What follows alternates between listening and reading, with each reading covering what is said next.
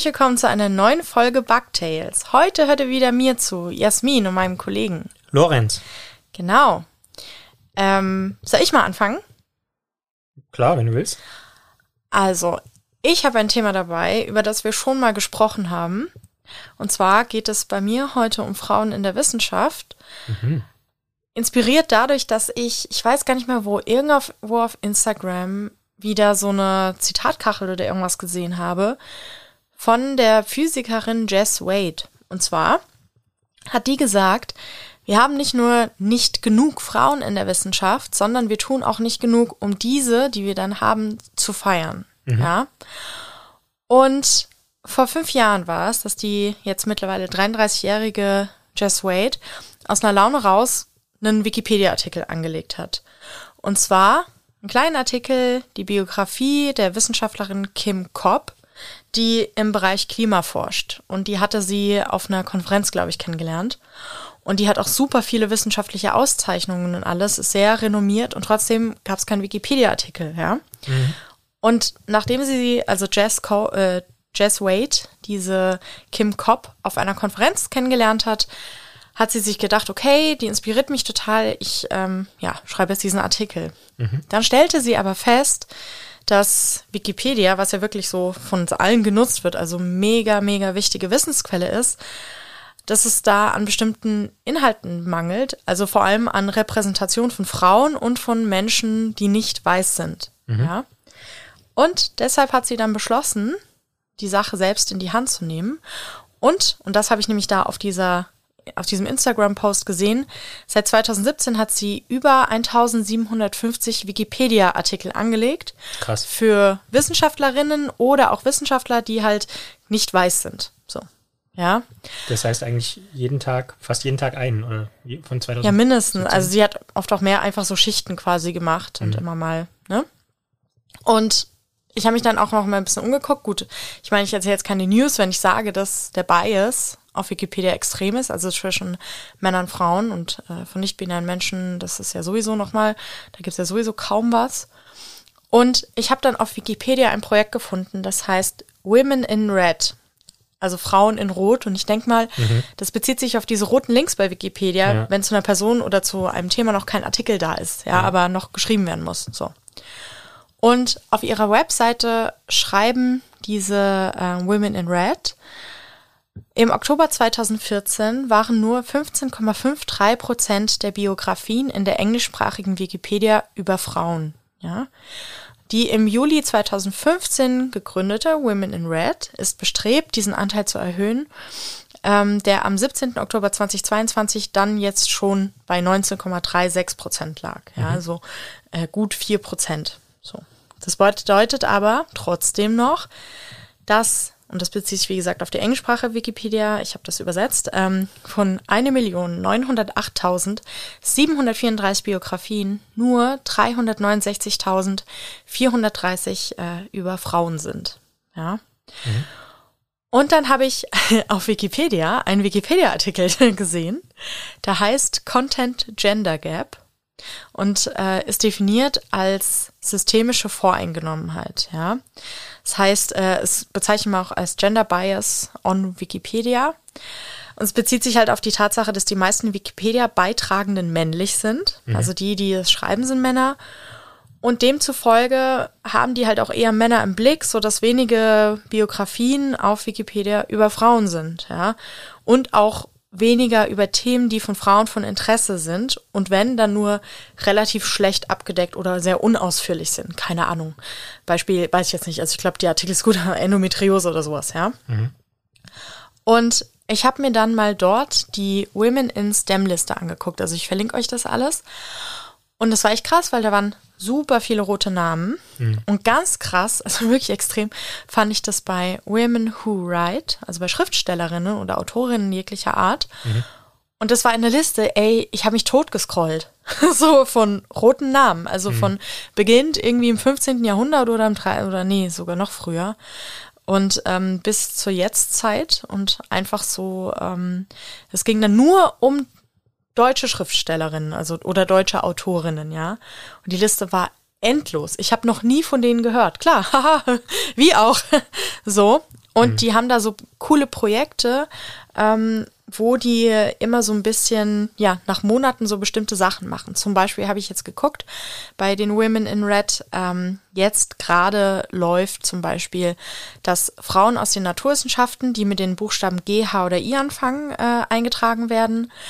Und das ganze Jahr über läuft auch die Klimainitiative, also dass Frauen, die in dem Bereich tätig sind, wissenschaftlich ähm, Wikipedia-Artikel bekommen. Und im November habe ich gesehen, da geht's wieder so ein, also es gibt immer so ein Alphabet-Run, dann sind die Buchstaben I und J dran, in Education, so. Und dann gibt's auch immer so ein Geofokus, also eben, dass nicht nur Frauen sind, sondern eben auch Leute, die nie, äh, jetzt keine westlichen Wissenschaftlerinnen und sowas sind. Und der liegt aktuell auf Zentral- und Südasien.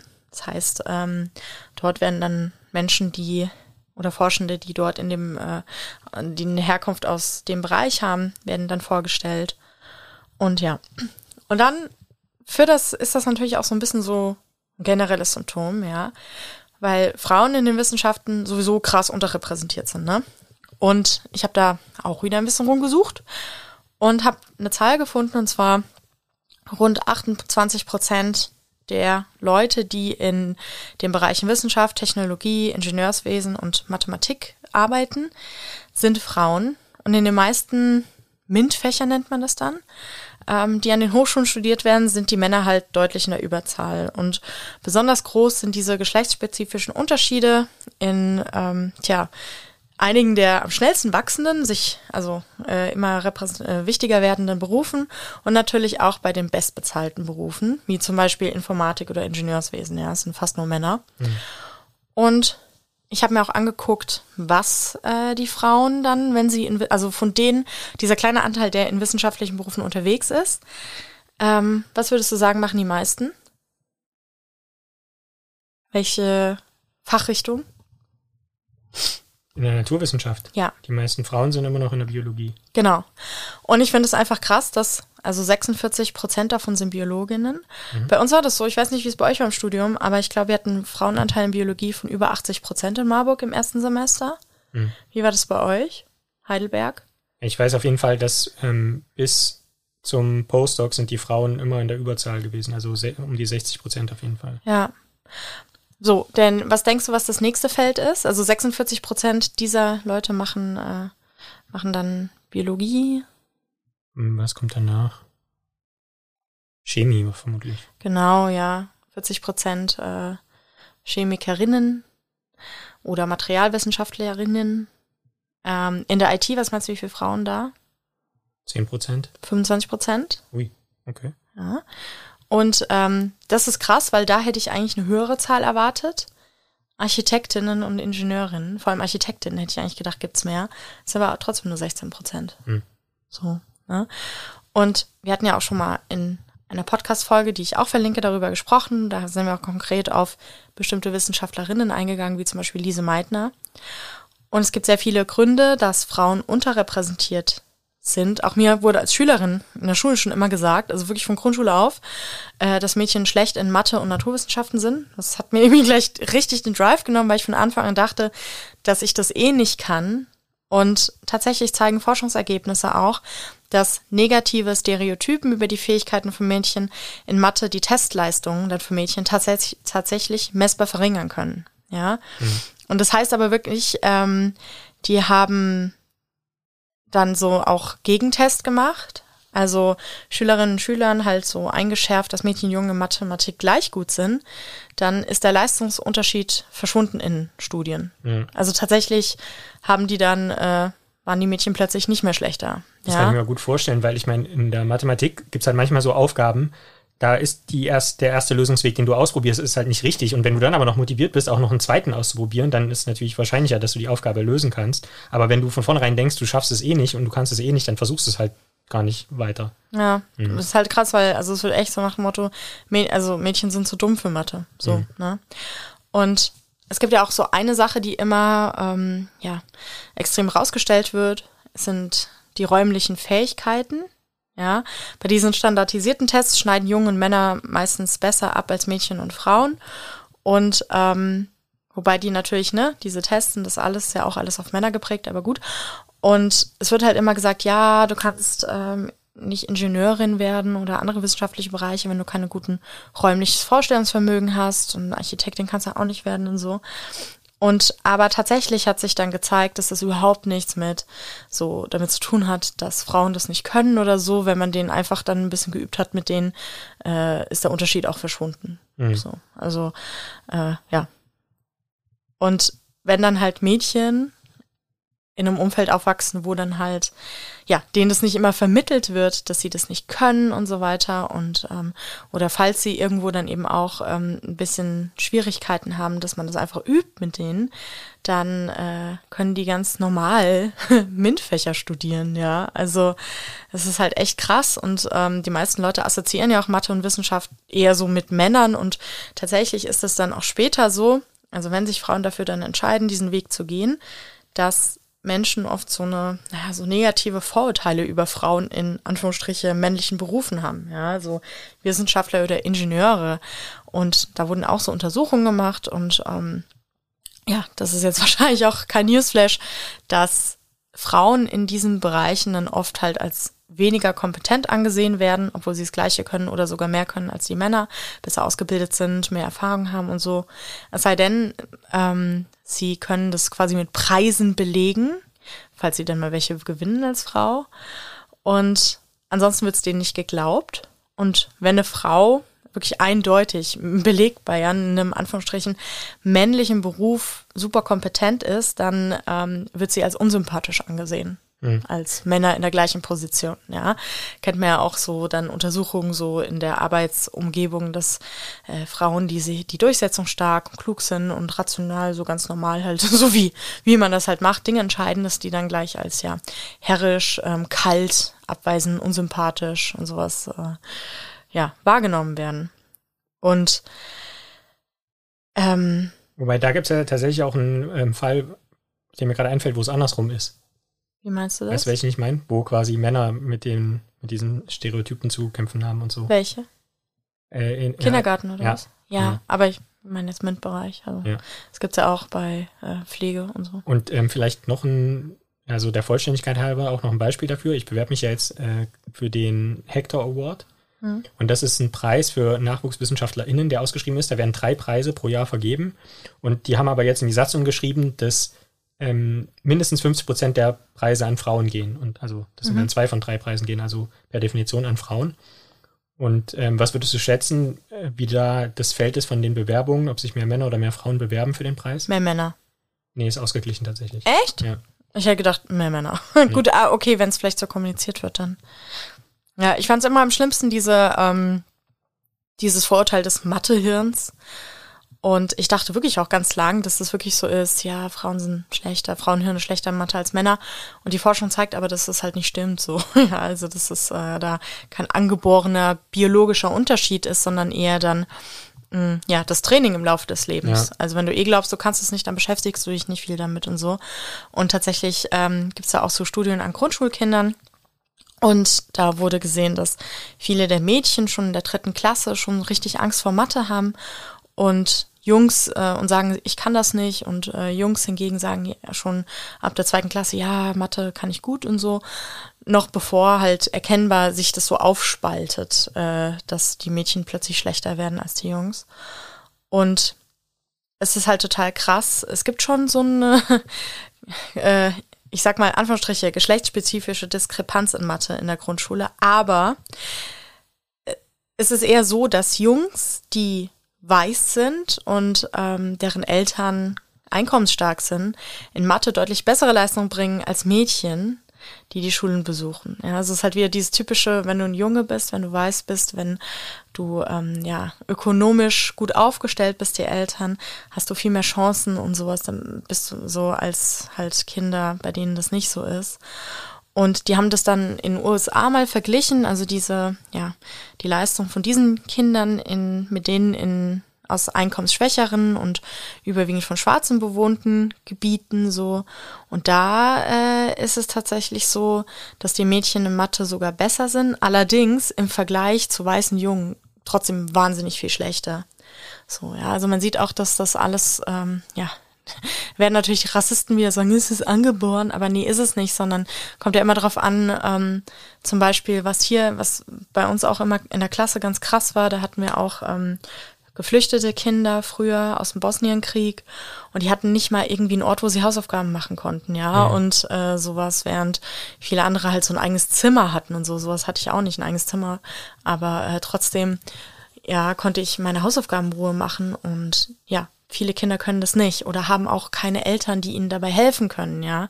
Und das macht einfach einen krassen Unterschied. Und auch wie die Eltern halt, ähm, ja, ist so ein bisschen dann auch so die Klassenfalle in Anführungsstrichen. Wenn die Eltern selbst ja. erfolgreich sind, dann können die dir natürlich ein ganz anderes Selbstvertrauen vermitteln, als wenn du dann eine Mama und Papa hast, die es selber nicht können und sagen, oh ja, hm, weiß nicht, ja. Das ist schon alles echt schwierig und ja, Wobei ich glaube, in Deutschland sind wir da noch vergleichsweise gut dran. Also wenn ich das jetzt gerade so mit diesem ganzen Privatschulsystem in Großbritannien oder Amerika vergleiche, und ich meine, hier gibt es ja zumindest auch noch so Nachschulbetreuung im Hort oder sowas. Also das ist zumindest, klar, ist immer noch nicht ideal, aber. Ja, gut, klar, ist besser, aber es ist halt trotzdem hier genauso dieser Gap da. Also, ja, sowohl zwischen Jungs, Mädchen als auch zwischen arm-reich und ja. so und auch verschiedene Ethnien, weil jetzt nicht, weil es verschiedene Ethnien sind, sondern weil eben äh, Menschen gerade mit Migrationshintergrund Grund oft härter einfach zu kämpfen haben und schlechtere Voraussetzungen kriegen und so. Das ist halt echt alles so eine Privilegiensache. Ja, und wenn du auch guckst, äh, was für Leute in die Wissenschaft dann gehen, da auch erfolgreich sind, ist jetzt nicht selten, dass das äh, Leute aus gutem Hause sind. Ja, ja. natürlich gibt's auch Aufsteiger und alles klar, aber ähm, ja, es fällt dir auf jeden Fall leichter, wenn du da schon äh, gemachtes Nest ein bisschen hast. So. Also fand ich irgendwie krass, das alles zu lesen und ähm, ja, viel davon wusste ich schon, aber finde es auch, ja, finde es einfach krass, wie ich frage mich immer, wie viel Forschung uns entgeht einfach. Also dadurch, dass äh, wir lesen ja beide gerade eine Frage der Chemie, geht es ja auch um eine Wissenschaftlerin, die eben damals ja es war ungewöhnlich, eine Wissenschaftlerin zu sein, die auch dauernd unterschätzt wird, nicht ernst genommen wird von männlichen Kollegen und sowas. Und ähm, wir haben ja schon öfter über Frauen wie ja, Meitner zum Beispiel gesprochen oder so. Und selbst heute noch, so viele Jahre später, also spielt auch an den 50ern das Buch, gell? 50er oder 60er. Mhm. Und äh, so viele Jahrzehnte später. Und es ist immer noch so, dass Frauen oft äh, ja, Diskriminierung erfahren im wissenschaftlichen Bereich und so. Das ist schon krass. Also. Ja, und das beschränkt sich leider auch nicht auf die Wissenschaft. Also haben wir ja auch gerade erst die Debatte gehabt von wegen Fußball der Frauen und Fußball der Männer. So, ja. Also warum sollten Frauen jetzt schlechter Fußball spielen als Männer. Ja, boah. Also. Weißt du, so Frauen, die seit fünf Minuten über Fußball spielen dürfen und nicht jetzt nicht krasse Trainer haben, die seit Jahrzehnten äh, das alles aufgebaut haben und Strategien, was weiß ich, ja. Nachwuchs, äh, Leistungsförderung. Ja, wirklich, sowas gibt's ja alles so. nicht für ja. Frauen. Selbst bei St. Pauli, es ärgert mich total, dass die, äh, wir sind ja beide St. Pauli-Fans und lieben diese Mannschaft, aber dass die halt nur die Jungs fördern, so ein richtiges Leistungszentrum für Jungs haben und nicht für Mädchen, finde ich unter aller Sau und eigentlich dem Verein auch nicht, äh, nicht angemessen. So, für was St. Pauli eigentlich sonst steht. Und ähm, ja, also ist schon alles ziemlich, ziemlich bitter. Es gibt ähm, auf Instagram, das verlinke ich auch noch, so ein Instagram-Account, der heißt MeTooScience. Da sieht man so ein bisschen, was die Leute, also Frauen halt da schildern, was die so von ihren Vorgesetzten erleben. Und das sind schon krasse Sachen. Also jetzt habe ich, glaube ich, gestern einen Post gelesen, wo ähm, ja ein Chef die wissenschaftliche Mitarbeiterin zu sich gebeten hat, damit um, ähm, sie den Kragen für sein Hemd ausmisst und ihm Hemden bestellt. Sowas, weißt du? Also mhm. das ist echt, äh, boah, übel. ich habe noch drei Punkte dazu. Ja, hau sie raus. Den ersten, die äh, Jess Wade kenne ich tatsächlich auch schon länger und zwar durch äh, die tolle Arbeit oder was heißt, also ich habe die äh, zum ersten Mal gelesen, es muss auch 2017, glaube ich, gewesen sein, da war ich gerade so in Endzügen der Doktorarbeit, äh, über den Jens Völl vom MyLab. Der mhm. hat nämlich auf ihre Arbeit hingewiesen, äh, dankenswerterweise, also Grüße gehen raus. Das zweite ist, ähm, weil du ja gemeint hast, dass äh, Männer vor allen Dingen Artikel über Männer schreiben bei Wikipedia. Ich kenne tatsächlich auch zwei Fälle von äh, ehemaligen Kollegen von mir, die haben die waren sehr aktiv bei Wikipedia und haben da Artikel über Männer geschrieben, nämlich, dreimal darfst du raten, über sie selbst. Ja, gut. und dann gab es diese Woche oder letzte Woche gab es eine neue Folge von äh, Her Story Podcast äh, von Jasmin Leuchner. Oh ja, das verlinken wir auch nochmal. Hier zu Gast war, viele ja. Grüße. Und ähm, da ging es um Widerstandskämpferinnen im Zweiten Weltkrieg, auch gerade aus der queeren äh, Bewegung. Und ähm, da ging es auch darum, dass es eben, also dass Wikipedia-Einträge nicht existieren oder die zum äh, mitunter auch falsch sind. Wobei das Beispiel, wo ein Wikipedia-Eintrag falsch war, war jetzt nicht über eine Widerstandskämpferin, sondern da ging es irgendwie darum, dass äh, Theresienstadt kein Konzentrationslager ist, war, sondern ein Ghetto. Und aber wenn man auf Wikipedia geht, steht da immer noch quasi, dass es irgendwie ein Konzentrationslager war Mhm. oder ein Vernichtungslager oder so. Also aber hatte Theresienstadt nicht auch ein Vernichtungslager? We- Weiß ich nicht, aber jedenfalls, also Jasmin und dann auch die, Die andere Jasmin. die andere Jasmin, genau, Von Her Story. Jasmin Leuchner.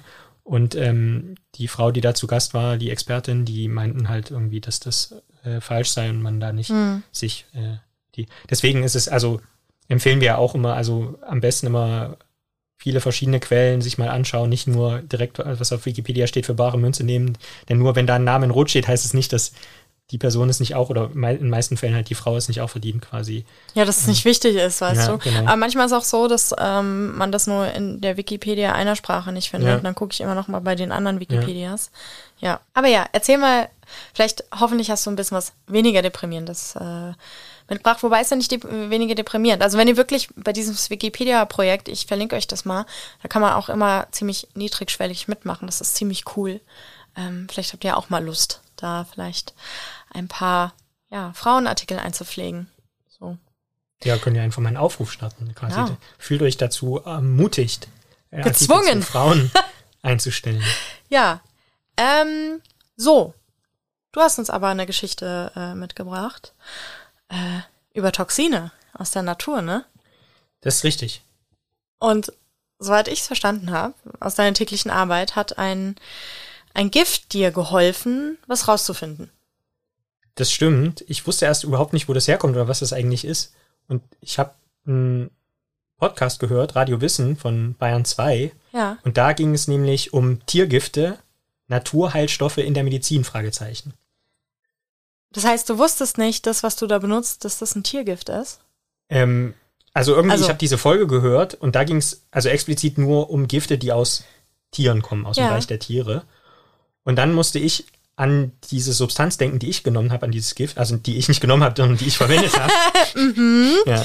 Ja, erzähl uns mehr. Und habe hab mir gedacht, ich weiß gar nicht, ist es jetzt ein Giftstoff, der aus einem Tier kommt oder aus einer Mikrobe oder Ja. wird die künstlich, wird die Substanz künstlich hergestellt? Wusste ich nicht. Okay. Also was, was hast du mit diesem Stoff gemacht? Erstmal. Ähm, Und wo kommt er her? also er kommt tatsächlich aus Bakterien. Aha. Und zwar aus der Gattung Streptomyces. Wobei, das ist eine lustige Bakteriengattung, Da, weil. da, das klingt schon nach Pilz. ja. Myces. Und, ja, genau. Und der Grund, warum die so heißt, ist, dieses Bakterium hat so Fortsätze, die aussehen wie ein Pilzmyzel. Weißt du, das ist so Entensymbiontenmäßig. Ich glaube, die waren einfach nur neidisch. Okay, okay. Ja, verstehe ich. Ja. Das heißt, die haben die so ein bisschen den Style kopiert. Ja. Okay, alles klar. Und diese Streptomyceten produzieren einen Stoff, ein Gift, der heißt Cycloheximid. Cycloheximid. Ja. Okay, das brauchen die so für sich einfach. Machen die das extra, weißt du das? Oder ist es einfach nur so, die essen was und dabei kommt halt dieses Giftzeug raus? Ich glaube, ich kann mir schon vorstellen, dass sie sich damit äh, Verteidigen oder so. unliebsame Nachbarn Okay. Vom Hals halten. Vom nicht existenten Hals halten. Und WissenschaftlerInnen dachten sich, geiles Zeug, das brauchen wir auch. Und wofür hast du es gebraucht?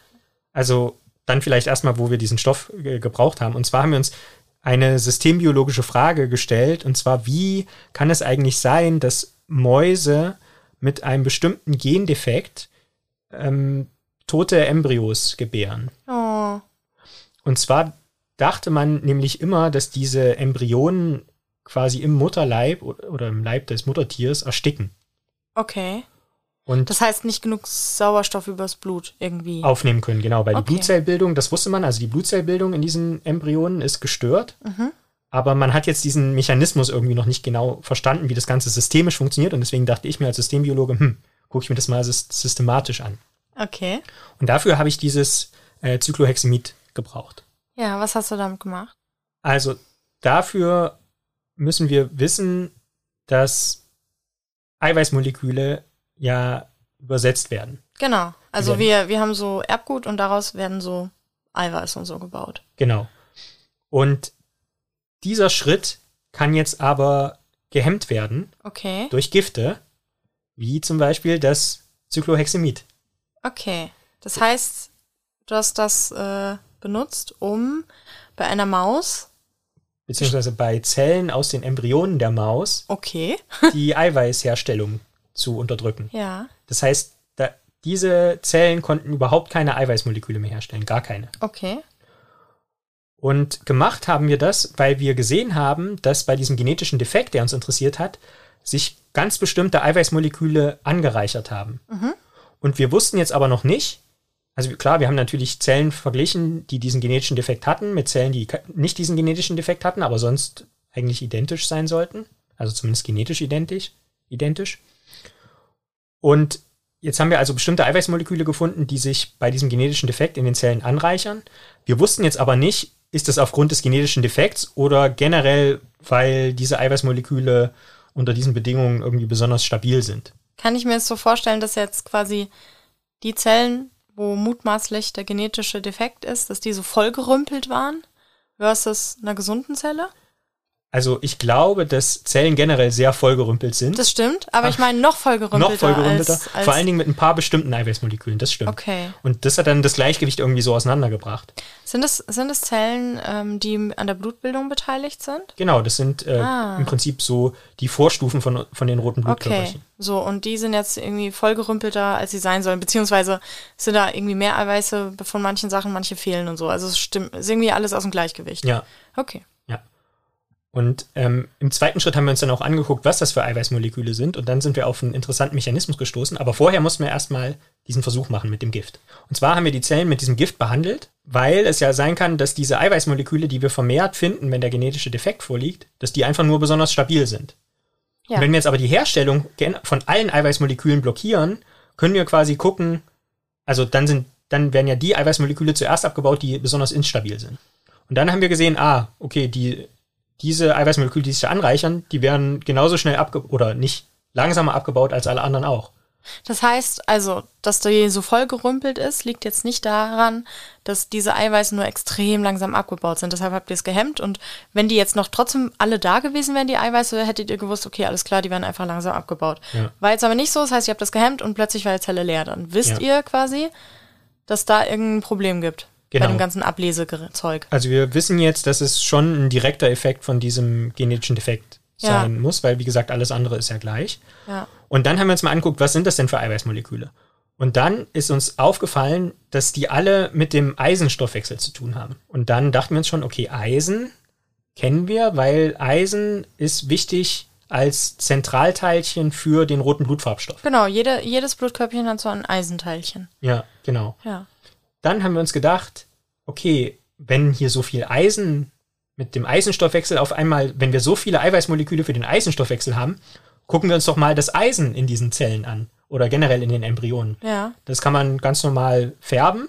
Also dann hat man im Prinzip so ein Bild von dem Embryo und überall, wo Eisen ist, ist ein schwarzer Punkt. Und dann haben wir uns das unter dem Mikroskop angeguckt und das war total verblüffend, weil die Leber der Embryonen war auf einmal komplett schwarz. Eigentlich krass. Also in Voll der Leber, Eisen. in der Leber ist ja eh viel Eisen drin, aber Ja. da war wohl busy, busy Ja. too much. Also auch da haben wir wieder verglichen, quasi Embryonen mit diesem genetischen Defekt Ja. versus normale. Und nur bei denen mit dem genetischen Defekt war die Leber komplett schwarz, also voll mit Oh. Eisen. Und das, und Eisen, also in solchen Konzentrationen, das ist giftig. Ja, wollte gerade sagen, das, das wird dann auch giftig für die, für die Maus. Genau. Das heißt, entgegen der ursprünglichen Hypothese sind diese Embryonen nicht erstickt, Ja. sondern quasi, die sind an einer Eisenvergiftung erlegen, weil die, das Muttertier quasi mitgekriegt hat, okay, irgendwie die Bildung von den roten Blutkörperchen und vom Blutfarbstoff funktioniert nicht richtig. Schicke ich mal Eisen Genau, runter. vielleicht, vielleicht ist Eisen ja der Flaschenhals. Vielleicht braucht die einfach mehr, brauchen die Embryonen Das mehr heißt, Eisen. das heißt quasi, äh, vielleicht hat ja der, ähm, der Mäuseembryo die Zellen irgendwelche Botenstoffe ausgeschickt, Genau. die die Mutter dann halt Genau. äh, registriert hat und gedacht, ah ja, ach, ihr braucht mehr Eisen? Ja. Kommt. Ah, Das ist Oh generell so, man nennt es in der Literatur auch ein bisschen umgangssprachlich Synapse, also quasi diese, die äh, Schicht, quasi, wo die Plazenta wahrnimmt, was eigentlich mit dem Embryo passiert, ist quasi wie wenn Hirnzellen so miteinander kommunizieren. Das heißt, da gibt es einen extremen Austausch und man hat eigentlich noch nicht genau verstanden, wie das funktioniert. ah, krass. Ja, und also das ist auch jetzt also ein Beispiel, wo wir systembiologisch eben mithilfe dieses Gifts äh, herausgefunden haben, dass es hier eigentlich eine krasse Fehlregulation gibt, die dann für den Embryo zumindest tödlich ist.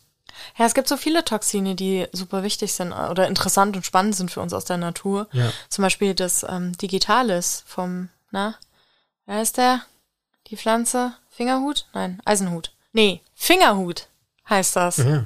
Und das ist, äh, glaube ich, ja, es ist so ein Herzglykosid heißt das, glaube ich. Oh Gott, jetzt sage ich hier schon wieder Sachen, das ist wahrscheinlich schon wieder ein falsches Wort. Aber es ist auf jeden Fall, hat man zumindest früher mehr, heute nicht mehr so viel als Herzmedikament benutzt. Mhm. So, das hat bestimmte, ähm, oh, jetzt mit dem gefährlichen Halbwissen, bestimmte Signalkanäle ähm, blockiert, dass, ich weiß es nicht mehr, mehr Kalium ausgeschüttet wird oder mehr Kalium zurückgehalten wird. Ist ja auch wurscht, hat auf jeden Fall ähm, in ganz niedriger Dosis. Bei bestimmten Herzkrankheiten hilft das, aber eigentlich ist es, also es ist ultra giftig. Also Fingerhut lieber nicht in den Garten pflanzen, wenn ihr Tiere, Kinder habt oder wenn ihr gerne äh, unbedacht Lebt. Blüten einfach anfasst, weil ihr denkt, ach, so eine schöne Blume. also das wirklich alles giftig äh, nicht machen. Aber ja, gibt viele so Toxine aus der Umwelt, die wir für uns benutzen, gerade in der Medizin, die da einen positiven, ja, positive Wirkung haben. Mhm. Sehr spannend. Um da nochmal die Brücke zu schlagen zum Anfang, also was eben in diesem Radio Wissen Podcast äh, quasi eine Conclusio war, dass wenn wir die Artenvielfalt schützen, dass wir dann vielleicht, also damit auch unsere Chancen erhöhen, bei seltenen Tierarten quasi noch Gifte zu entdecken, die uns vielleicht helfen für die in der Medizin. Also wenn wir noch einen Anreiz bra brauchen, ich Sel bei nicht, dass seltenen Tierarten, das wäre schlecht. Du weißt, wie wir Menschen sind. so, seltene Tierart und hat irgendwas, was wir brauchen. Ungünstige Kombi, sag ich stimmt. mal, für die Tierart. Beschissene Kombination. Mr. Neozund in the making. Äh, ja, aber auf jeden Fall äh, cool. Aber wir können ja jetzt mal zu ungiftigen Tieren kommen.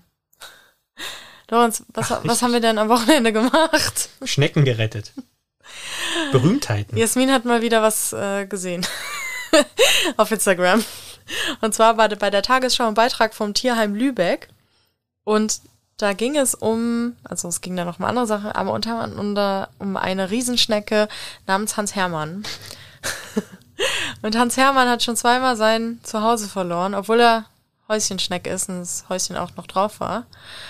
Aber die Tierheime sind halt gerade echt krass am explodieren so. Also einerseits ist, ich habe dann auch mit denen telefoniert, Tierheim Lübeck, und die haben mir erzählt, dass viele Menschen ähm, ja nicht, kein Geld haben, um ihre Tiere zu füttern, weil zum Beispiel Nebenkosten Vorauszahlungen so, so krass hochgegangen ist oder so. Und die kommen dann immer zum Tierheim Lübeck und dann machen die denen halt irgendwie mal eine Tüte voll mit Hundefutter oder so. Und ähm, ja, ist halt auch für das Tierheim ziemlich schwierig. Sag weil das haben- nicht so laut, sonst rufen unsere Hunde da auch mal an. ich weiß. nee, aber dann, das Tierheim hat, die muss ja die eigenen Tiere dort ähm, ernähren. Also es ist gerade echt schwierig und es werden immer mehr Tiere abgegeben, vor allem auch so Exoten und so, wegen der Stromkosten, weil Terrarium muss halt Licht und beheizt. Gut, bei Schnecken Licht ist jetzt nicht so wichtig, ist eher von uns kleine Funzel, dass wir sie sehen können, aber Schnecken sind nicht so, Licht finden die nicht ganz so doll. Ähm, aber ja, Wärme finden die gut. so. Und diese Schnecken, Hans Hermann und seine Freunde, er ist nämlich nicht allein, die sind, die waren jetzt schon anderthalb Jahre, haben die ein Dasein im Tierheim gefristet und hatten jetzt zuletzt auch ziemlich starke Gehäuseschäden und so. Naja, Schnecken sind jetzt so Tiere, da kommen jetzt nicht so die Anfragen. ja, und dann habe ich das gesehen und dachte so, oh nein, Hans Hermann, ey.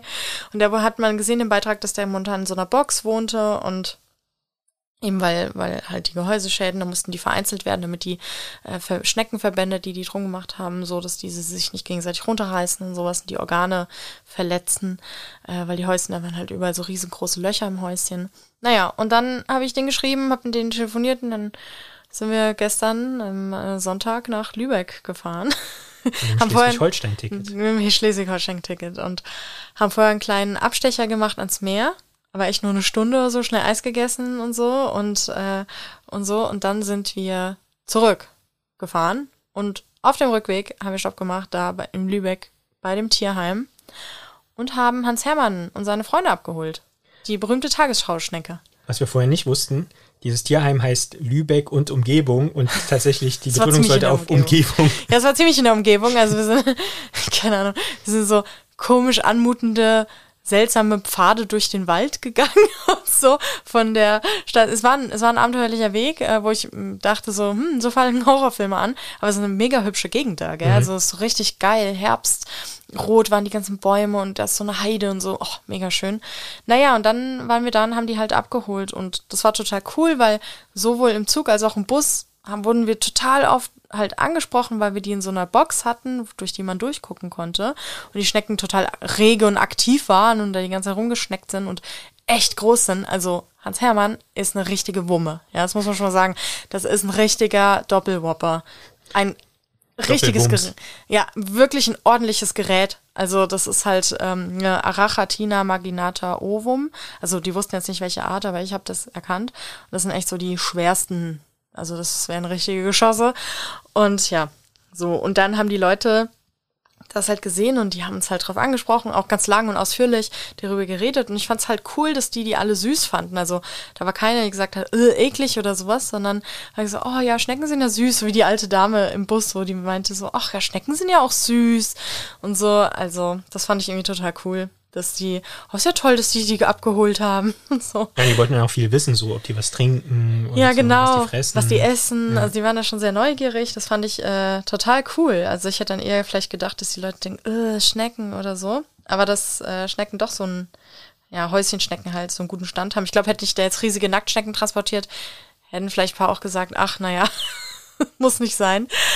Aber ja, das fand ich schön. Und jetzt äh, sind Hans Hermann und seine drei Freunde, die haben noch keinen Namen, sind jetzt hier angekommen, haben die erste Nacht hier äh, geschlafen und ordentlich gebumst heute Nacht. Die waren halt jetzt die ganze Zeit wirklich sehr lange allein in Einzelhaltung in kleinen Boxen und die haben ihr Wiedersehen ähm, ordentlich gefeiert. Also die waren schon auf der Rückfahrt so aufgeregt, dass denen schon äh, bei einigen, vor allem Hans Hermann, immer mal der Pimmel aus dem Kopf hing. so, weil die haben ja ihre Geschlechtsöffnung an der Seite. Und da waren die ganz schön aufgeregt, sich wiederzusehen. Und heute Nacht bin ich dann mal, als das Licht im Terrarium dann aus war und ich hatte irgendwie noch nachts was getrunken oder so, ähm, bevor wir schlafen gingen, dann bin ich hin und habe nochmal geleuchtet mit meiner Handytaschenlampe. Ich wollte jetzt nicht das richtige Licht anmachen, die nicht zu nerven. Aber ich gesehen, dass da ordentlich geknattert wurde. hingen sie alle verschlungen und haben, haben sich's gut gehen, haben eine gute Zeit gehabt. So. Das heißt, in hm, sieben bis acht Tagen anfangen, nach Eiern Ausschau zu halten. So. Also sehr, äh, sehr cool. Vielleicht, äh, die, die sind wirklich saugroß und die haben ultra große Atemöffnungen. Die haben die ja am Gehäuseeingang, quasi da, wo auch der Kopf rausguckt. Da ist an der Seite das Atemloch. Und da, wenn die äh, Eier haben und kurz vor der Eiablage sind, kann man die sehen. Also wenn die dann das Atemloch so ganz groß öffnen, sieht man da an der Seite so einen kleinen Hautlappensack, in dem äh, der so ganz dünne Membran, äh, der die Eier zusammenhält. Das, ist, das sieht ziemlich cool aus. So. Ja, ja das kann ich unabhängig bestätigen. Das haben wir am Wochenende gemacht. so. Jetzt fehlt noch eine Sache und zwar die Frage. Richtig. Lorenz, hast du eine Frage? Ja. Welche Tierlieder fallen dir spontan ein? Auf der Mauer, auf der Lauer sitzt eine kleine Wanze. Kommt die aus der Pistole geschossen, oder? Auf der Mauer, auf der Lauer sitzt eine kleine Wanze. Seht euch mal die Wanze an, wie die Wanze tanzen kann. Auf der Mauer, auf der Lauer sitzt eine kleine Wanze. Auf der Mauer, auf der Lauer sitzt eine kleine Wann. Auf der Mauer, auf der Lauer sitzt eine kleine Wann. Ja, Seht euch mal die Wann an, wie die Wann tannen kann. Wanz. Stimmt. Ah, jetzt muss ich mal von vorne anfangen. Mm. Auf der Mauer. okay, okay, okay. Das ist auf jeden Fall ein Lied, ähm, mit dem man Leute in Wahnsinn treiben kann, weil man singt es immer mit weniger werdenden Buchstaben und dann wieder mit mehr äh, werdenden Buchstaben. Mm. Ähm, dann noch, hörst du die Regenwürmer husten, wie sie durchs dunkle Erdreich ziehen, wie sie sich winden und dann verschwinden auf nimmer, nimmer Wiedersehen. Wir haben und, eine Maske auf. Und sind sie fort, dann bleibt ein Loch. Och. Und wenn sie wiederkommen, gibt's es immer noch. Zwei, drei, vier. Kennst du das aus dem Kindergarten? Boah, die Leute werden diese Folge hassen. Ein mhm. schlimmer Ohrwurm nach dem anderen. Ist mir aber egal. Ich kann auch nicht singen. Ist mir auch egal. Ähm, ja, es war so Kindergartenlied, das wir immer gesungen haben. Dabei haben wir so eine Choreografie auch so gemacht, wie Regenwürmer so in den Boden und sowas. Und Ja, mir fallen noch viel mehr. Ein Vogel wollte Hochzeit fangen. Okay, okay. Was, was für ein Tierlied fällt dir denn so als erstes? Also ich, oh, mir fallen gerade gleichzeitig 20 ein oder so. Aber sag, was für ein Tierlied fängt die, fällt dir ein? Als erstes ist mir eingefallen Deer Dance von System of a Down. Ach so. Aber als zweites auch äh, Schnappi. Oh Gott. Okay. Ja, ich dachte jetzt irgendwie nur an Kinderlieder, ja. keine Ahnung. Hm. Ja. Warte, ich überlege. Ah ja, queere Tiere von Soki. Da äh, wird gebumst. von Tieren, die queer sind. Mhm. Ja. Ähm, ach so, war das gemeint. ja. Ich, das, war, das war keine Suggestivfrage. Komplett geil. Ihr könnt euch gerne das, wo ich die Wanze singe, rausschneiden, dass euer neues Handy klingelte. ja, cool. Mhm. So, nach diesem äh, wunderschönen kleinen Konzert von mir, ähm, gibt's noch irgendwas Interessantes? Oh, ja, äh, ihr müsst mal bei mir auf Instagram gucken. Da habe ich nämlich erzählt, was ich äh, wissenschaftlich, womit ich mich dann künftig befasse. Und man kann sich nochmal zu unserer Schnecken äh, Real angucken. Das stimmt. Kleines Video, ja. Ja, könnt ihr mal gucken, äh, weil äh, Insekten, ich, es gibt ja eine Sache, die, wo ich oft gesagt habe, oh, ich würde das und das so gern, ich wäre so gern, hm, hm, hm, würde mich gern mit diesen und jenem Organismus, ich will es jetzt nicht verraten, ähm, befassen. Das wäre so cool und auch schade, dass ich es nicht nochmal machen kann und dann würde ich diesen und jenen Organismus, der Organismus, der nicht genannt werden darf, äh, erforschen. Und das mache ich dann jetzt. Voll geil. Könnt ihr mal nachgucken bei Instagram Jasmin Schreiber oder La Vie Vagabond. La Vie Vagabond. Geil, eigen, eigenen Händel nicht aussprechen können. Ja, gut, Lorenz, jetzt ist auch mal gut hier. ja, dann hol mal das Outro ja, rein. Dann vielen Dank, dass ihr wieder dabei wart. Wir freuen uns immer über sehr positive Bewertungen bei Apple Podcasts und Co., bei Spotify und so. Und ähm, ja, folgt uns gerne auf unseren Social Media Kanälen. Wir sind bei Instagram, findet ihr Bugtails und bei Twitter. Und wäre natürlich cool, wenn ihr euren Freundinnen und Freunden erzählt, was für ein mega geiler Podcast das hier ist. Und wenn ihr uns natürlich auch bei Steady unterstützt. Also schaut mal einfach da in die Folgenbeschreibung, da findet ihr einen Link zu Steady. Könnt ihr euch äh, fünf Monat, äh, fünf Euro pro Monat seid ihr eine Assel und könnt äh, uns unterstützen, dass wir so schöne Sachen wie dieses, äh, diese neuen Mikrofone und das Podcast äh, Mischpult hier, das alles so unfassbar teuer war, aber total wert war. Sowas kaufen wir uns von dem Geld. Also richtig geil. Vielen Dank und äh, wir hören uns nächste Woche wieder. Macht's gut.